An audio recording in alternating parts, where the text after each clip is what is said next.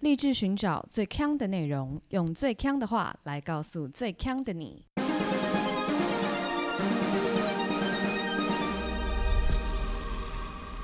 姐妹，强强强！嗨，大家好，我是 Megan，我是 Amber，阿罗哈。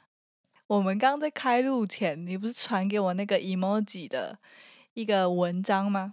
就是说现在是 Z 世代、Z 世代的人已经瞧不起我们喜欢的那些 emoji 了。我看到时候就是吓一大跳，哎，我看到的时候，我就心里直觉第一个一定要先给 Amber，因为 Amber 是一个非常喜欢用 emoji 的人，而且他会三连发，就是例如说讲完一句话，然后他就会三个笑脸、笑脸、笑脸，一定要三个，不能一个，也不能两个，就是三个。对，会啦，有时候会一个，但是如果要多个的话，就是三个。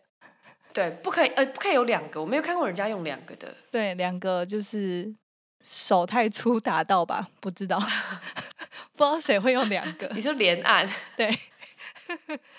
但是呢，反正总之，在那个文章里面就提到说，我们大家最爱的又哭又笑那个脸，那不叫又哭又笑，那个叫做笑到哭。对对对，就那个脸已经被瞧不起了，因为他们觉得。都是老人在用的，可是我承认，我们这个世代，就是我和你现在被算在同一个世代里面，真的非常喜欢用笑哭那个表情。我超爱的啊！他不是有一个呃逆时钟旋转四十五度的笑哭哦，笑到滚，而且哦，那叫笑，那叫笑到滚啊！他就是笑在笑到在地上打滚呢。那个一出来的时候，我更开心，一直狂用，结果没想到。在文章里也一样备受唾弃。对，但我个人最喜欢的其实不是笑到哭，也不是笑到滚，是猫咪笑到哭。啊，我以为是大便微笑。大便微笑我超讨厌，就是很嘲讽啊。你知道大便，你知道大便微笑，就连 emoji 的创始人也不知道，就是这个 emoji 究竟含义是什么吗？可是我觉得大便微笑跟小丑微笑都是蛮雷同的意思哎，还有那个黑月亮微笑，没有呢。黑月亮微笑，我们称它为嘲讽。我我们的朋友，我的朋友圈里面呢，哎，我们我的朋友圈里面是会觉得那个叫做哦，是吗？就是这种意思。你看，对啊，就是这样，这不嘲讽吗？你说哦是吗？我刚想到，它就是干嘛呢的表情。哦，所以小丑微笑不是小丑微笑就是 creepy 而已，没有别的。OK，那大便微笑就是不明所以，任何不明所以的场景都可以用使用大便微笑这个 emoji。我觉得大便微笑有一点就是你想要骂人，但是又有一点想要装可爱，所以我会觉得它是类似像屁屁屁嘞这种。屁屁屁嘞是什么？什么用语？就是像赞赞赞一样，你会有 P P P，那这样子啊？OK OK，因为最近赞赞赞不是也很红吗？赞赞赞很红吗？蛮红的，我只知道酷酷酷。反正后来因为我太惊吓了，然后再回去查那个最受欢迎的年度 emoji，就看起来还是我们正常人会使用的，不是正常人啦，就是呃大众会使用的。所以 Z 世代的朋友。不用太嚣张，我们我们还没老。Z 世代是几岁啊？一百年后出生的吧。Z 世代是一九九七到二零一二，一九九七，哎，小你一点点而已。对啊，一九九七。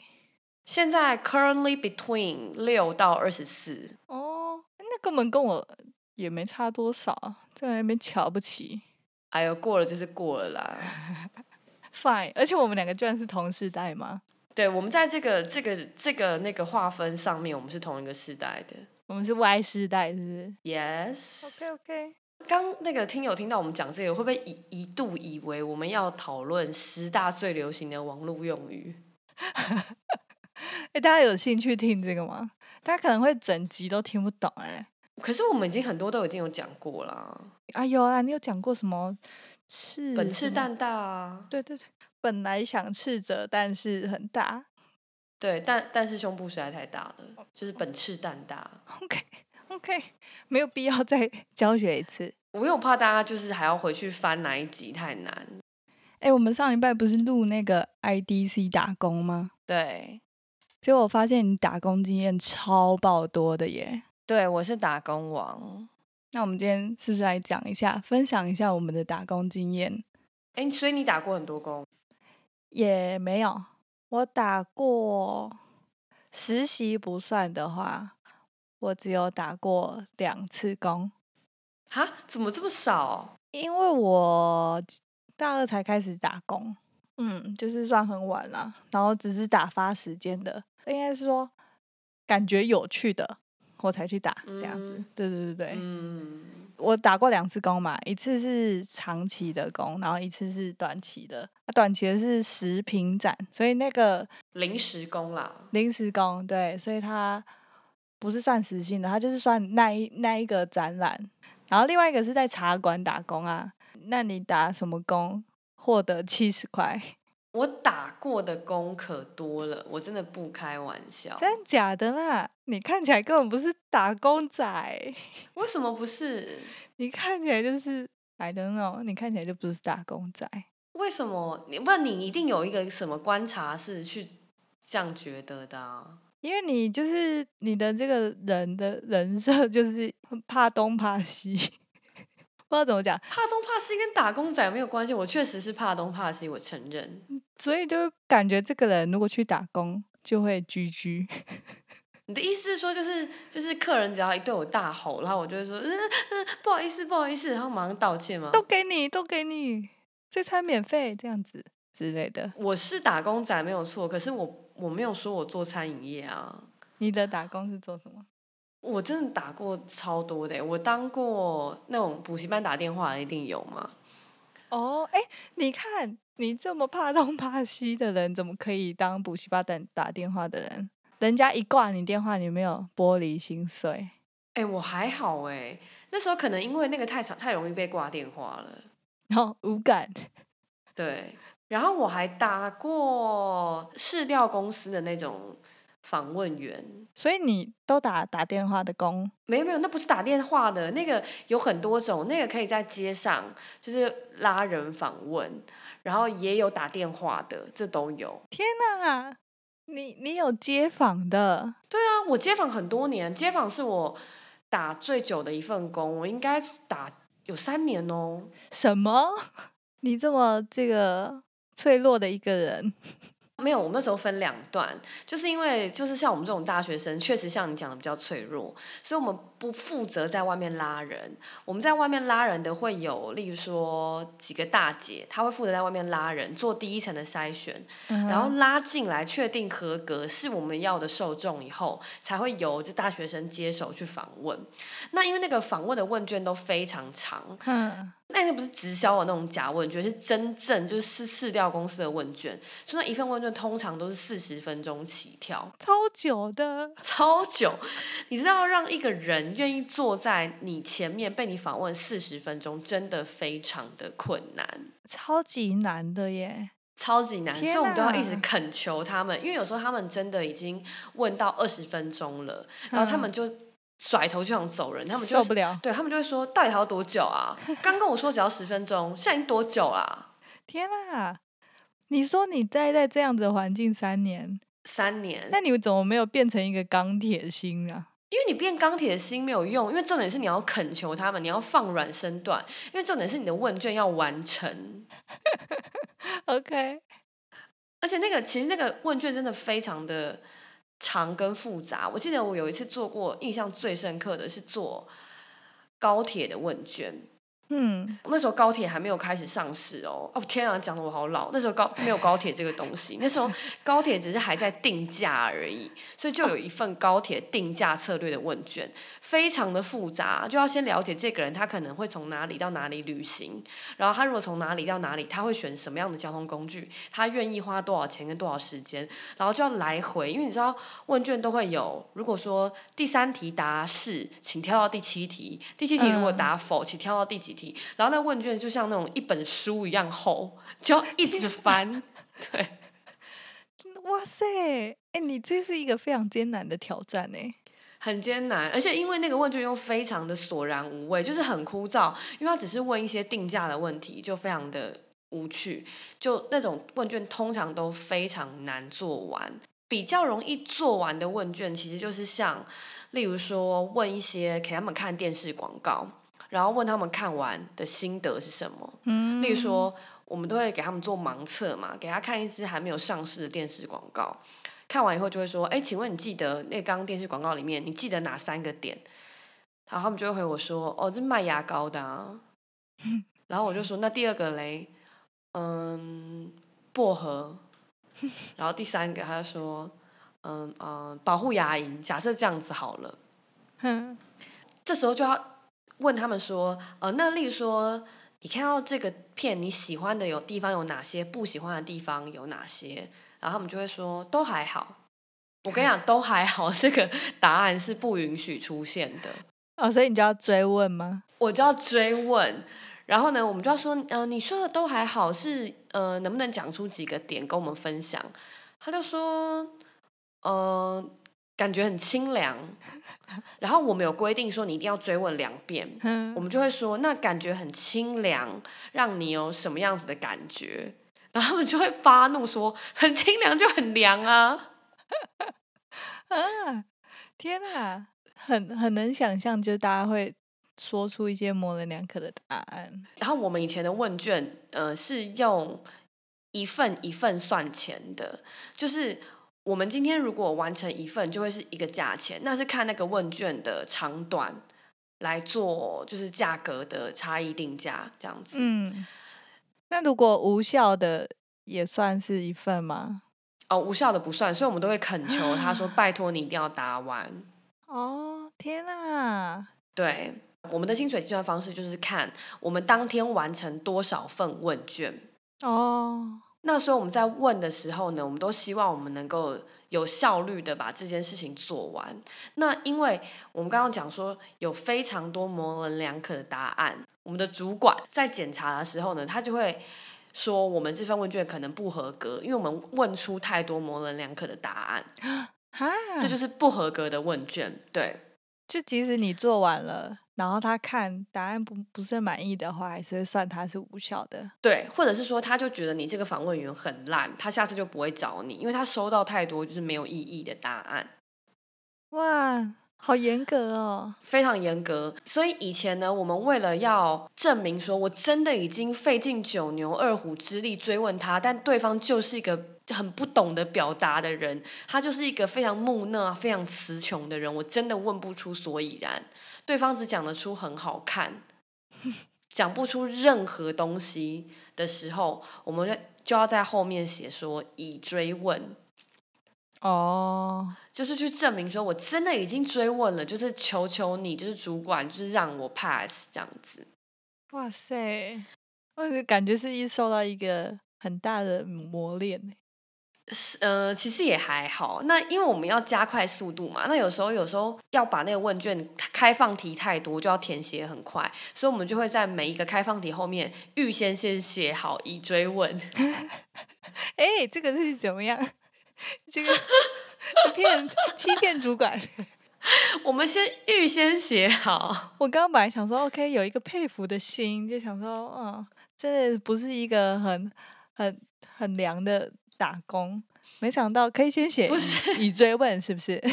那我去刻一个印章来盖好了。不是，可是如果我们先写好，但他如果他回答很多，我们还是会抄上去啊。OK，但如果反正有那个木讷的人，我们就可以让他这样子随风飘逸。对，随风飘逝这样子。我刚刚讲那个是看。影片的其实算比较简单的，有时候要做试吃试喝，真的会崩溃，而且试喝非常害怕打翻饮料。我觉得有一阵子不知道在哪哪一区，然后很常会有这种饼干或是饮料的试吃试喝的问卷访问。对，就固定有几个热点啦。对，然后我就有一次，有一次我就是去试吃一个饼干，它其实是先在。在路上，然后会先问你要不要来来受访，这样，然后他也是先说，啊，没有没有，几分钟而已，结果一上去就要我在那边吃很久，我就说傻眼，什么意思？我就说哦哦哦，我我赶时间，我先走了。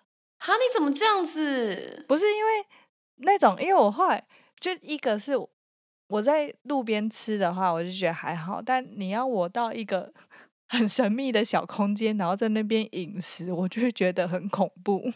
可是很多人在上面呢。对啊，你上面你怎么知道？就是因为你你什么人都不认识啊。哦，你就觉得是诈骗是不是？对，很恐怖。我就想说，就刚才吃一包，现在我吃五包，我先走了这样。对啦，因为我觉得没有碰过，就是没有进去过这样场所的人，真的会觉得很恐怖。但事实上，他真的就是只是要从外面把你拉到一个地方，因为我们不可能在光天化日之下，然后就是就是叫你站着，然后请你填完这个问卷。我们也没有场地，所以我们一定会在闹区附近租一个小间的店，然后里面摆了很多张桌子。OK OK，所以是这这个是有真正的饲料公司在做的事。真正的饲料公司在做做啊，而且其实很多东西都会做，像你刚刚讲试吃试喝，这个算是呃麻烦的，但是我做过一个更麻烦的，它是看外包装，就乍听之下觉得是外包装没什么，对不对？嗯但是没有，它是整个有两个大的柜子，然后布置成冰箱，就是便利商店冰箱门柜的样子。OK，然后让你测外包对外包装的感觉，然后你根本不知道，就受访者其实根本不知道要访问的是哪一瓶，哦哦，怎么感觉很有趣啊？它就是盲测。有够情境的哎。对，这个是我做过比较好玩的，就是完全盲测那个外包装。好酷哦！所以像这种比较有规模的访问，其实就大家就比较不会害怕啦。嗯，原来这种是有正常的，我一直觉得这个是诈骗诶。这不是诈骗，可是有一些在路边拿很短的问卷问你的那些是诈骗，就是直销。但是如果他是说他是市调公司的，那种都不是诈骗。所以我们好，所以大家如果在路上看到有人拿一本字典在询问的话，你就知道那是市调公司，不是诈骗。对，而且市调公司他会先问你的性别、年龄还有居住地，才决定要不要访问你，哦，是哦，因为他要找到他所要的受众。因为通常我们在开案的时候会有一个固定的年龄区段是我们要问的，例如说我们这次就是要访问，例如说二十到四十的的男女生，我们要问饮料，假设这样子好了。然后所以阿姨看到人，她首先她要先去看这个人几岁，她要先目测，OK，然后她目测，她觉得这个人落在那个年龄区间以后，她就会冲上前去问他有没有在，例如说喝饮料，很简单的只会问几个问题，确认你符不符合资格。哦，哇，那我不能当当这些阿姨们呢，因为你看不出年纪，看不出年纪，就 整天都白问了吧？我想，哎，对，我觉得这也有可能是为什么会请妈妈们当那个最外面那一层的人的原因，因为我觉得他们除了他们给人的感觉会降低戒心，因为他们是妈妈之外，我觉得他们对于看人年龄也比较准，哦，对耶，而且有时候会觉得他们在外面拉人很可怜，然后就会蛮多人是因为觉得他们可怜才进来让他们访问的。啊，因为是妇女们吗？对对，呃，不是妇女啦，就是会觉得想到自己的妈妈是不是在外面工作也这么辛苦这样子。啊，好了，对啊 OK，那真的会会成功。然后他们在路上拉人，那真的是很辛苦，因为人来人往的，然后又没有任何遮蔽物，街道上这样拉。对啊，就有点像是看就是发传单的人，就手上有很多啊东西，好可怜哦。所以我真的跟大家呼吁啦，就是以后在路上看到有人接访，如果你不赶时间，他们又来问你的话，你就耐心帮他们做完。嗯，反正我们就把握三大原则，他会先问你性性别、年龄、居住地啦，通常这个最重要。，OK，就是这三三个起头的，大家就可以先放下一点点戒心，对然后如果有时间的话，就可以被受访一波。对，因为如果是那种假问卷直销那种，他只会要你的电话，但是像市调公司的问卷是完全不需要留电话的。OK，好的，学了一课呢。那我还有打过，我当过导游，真的假的？真的。你感觉就不会当导游这种苦差事？是安娜哈，你是安娜哈。因为我以前是康复社的，我有讲过吗？呃，节目上没有。但你知道嘛，对不对？对。所以呢，我有帮我以前的康复社的老师去带团，带小朋友，超小的哦，小学一年级。OK，孩子王啊你。然后那个也是很辛苦，因为那也是以日薪计的，也是一天一千，但多少多少的时数是没有办法完全掌握的。而且带小孩感觉就超苦的。超级苦，因为他们完全失控。一年级太小，因为然后，可是我觉得一年级那么小的小朋友也是有一些好处。那时候我带他们去看那个观音乡的花花海花园，然后当然就有预定了几个就是景点要去走，这样是花园啊、果园啊。然后我印象非常深刻的是花都没有开。然后，身为领队就会觉得很丢脸啊，因为你要给客户看花啊，可是花都没有开，你，就去一个非常无聊的地方，你也不知道怎么交代，就觉得很尴尬。那但是我是以大人的心态来看这件事情，但小朋友完全不在乎。哦，小朋友只要出去就疯掉了。对，对他来讲，他也不会说哦，这个花开的很丑，他就抱怨，他也不会这样子。他只要出去玩，跟朋友去郊游，他就觉得很好玩，然后跟大哥跟大姐姐玩游戏就很好玩，这样子。嗯，对。但是其实我那时候当然除了觉得很亏欠，就是客户亏欠小朋友之外，我同时也觉得就是说这个花园的这个老板呐，非常的就是没良心，就是黑心。怎么说？因为如果你的花园今天花都没有开，照理来讲，其实你应该要告诉我们，说你要来，可是都没有花哦，会吗？当然呢，啊，这个花开不开就是植物的问题啊，不是啊，可是你花开不开，你不会到当天才知道啊。哦，有就是就有点像是我们去游乐园一样，它这个游乐设施在整维修。他也不会在你买票的时候说：“哦，我们今天这个、这个、这个、这个不能使用。”你会去要排队的时候，然后发现，哎，他在维修中啊，这样子。哎，我觉得要先讲，哎。真的吗？但你看游乐园哪有先讲？游乐园没有先讲，是因为它可以提供的服务可能有一百项，它今天假设只有十项没有开，你还可以玩其他九十 percent。可是花园不是啊，它提供就是花。你说它所有的花没有一朵开的，是不是？就是或是开的很稀落，就是表示说它的那个体验可能是原本的，可能只有三折，就这么差。OK OK，那确实要讲一下。对啊，我以为是有一区没开这样，不是不是。然后有一次去果园也是，就是采百香果，印象很深刻。然后是有一些百香果，可是非常少，然后小朋友根本不够采，也不够吃，那怎么办？我就觉得。店家超黑心的，所以而且那时候很尴尬，是因为我们是领队出去嘛，我们的老板其实没有去，然后安亲班的老师也是跟我们反映说，哎，怎么都没有百香果可以采，嗯，那我们只能打电话回去公司说，那我们是不是要给客户一些赔偿啊？因为跟我们的预定行程不符合嘛。对，但我们当下也不知道公司最后会用什么方式来补偿，只能先先道歉呐。可是就对小朋友跟老师来讲，今天时间过了就是过啦，你再怎么补偿都补偿不了今天应该要发生而没发生的这种遗憾呐。真的好尴尬。对啊，我就打过这些工吧，刚刚讲的补习班电访员，然后上个礼拜讲的那个。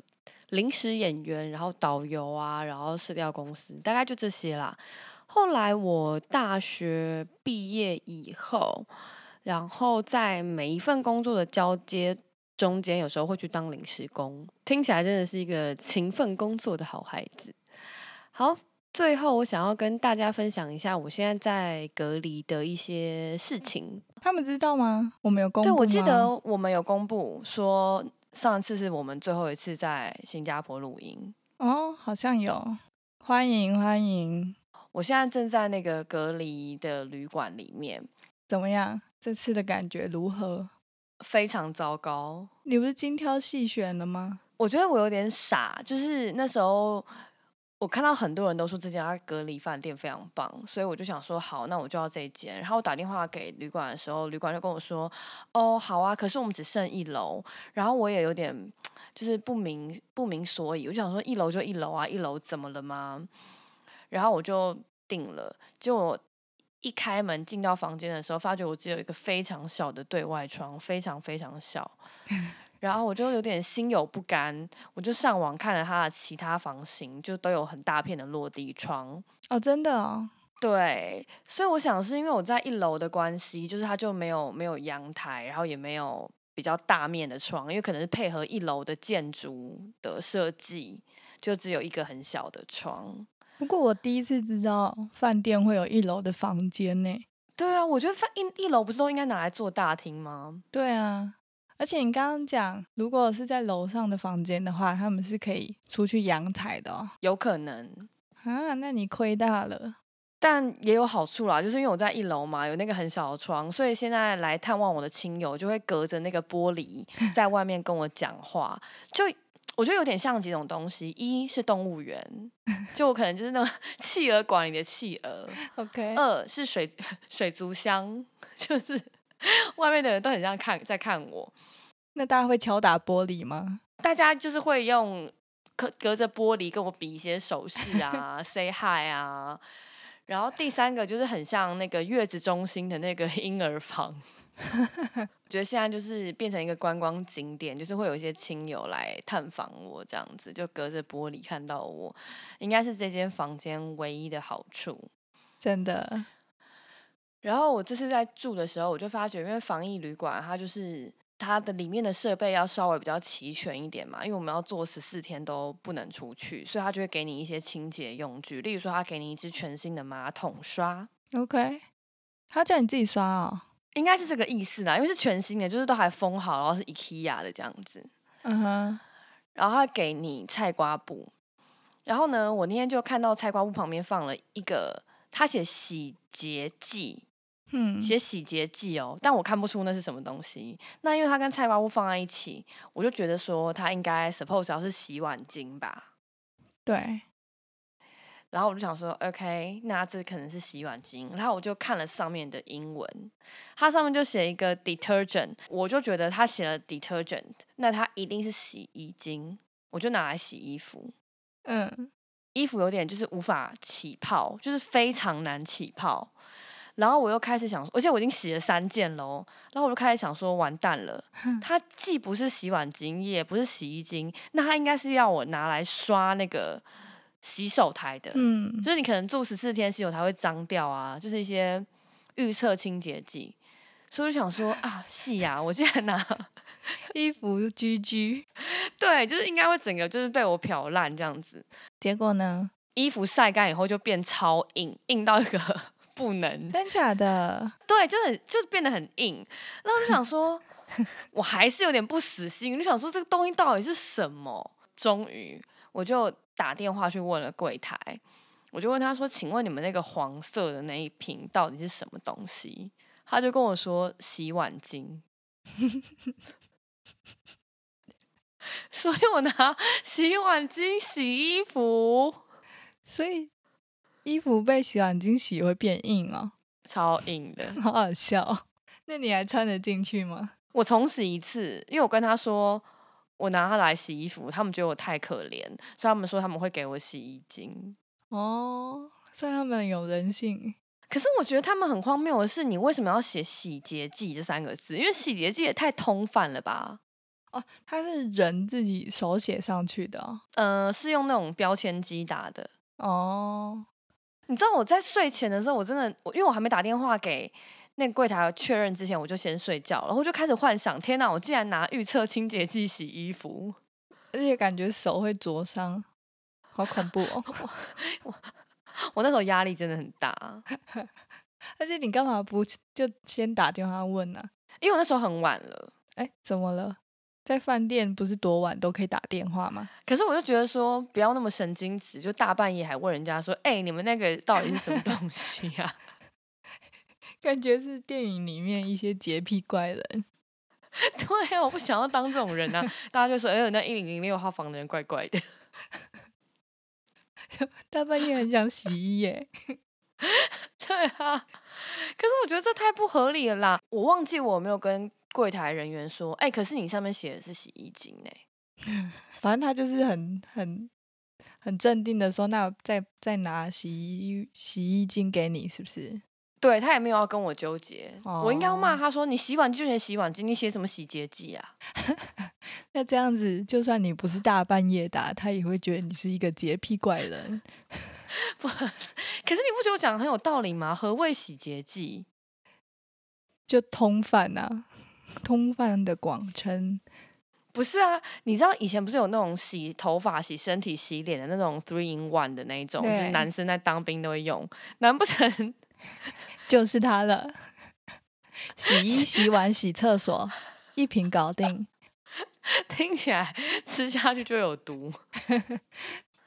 好了，这就是我才刚入住那个防疫旅馆第一个礼拜的一些小故事。OK，你还有得熬呢。我们看你会不会下礼拜有不同的发现。漫漫长夜，我真的不知道如何度过。然后最后记得喜欢我们节目的话，不要忘记订阅我们的 Facebook 粉丝团或者是 Instagram，上面都会有我们的一些花絮，也可以跟我们聊天哦。我是 Megan，我是 Amber，下周见。拜拜。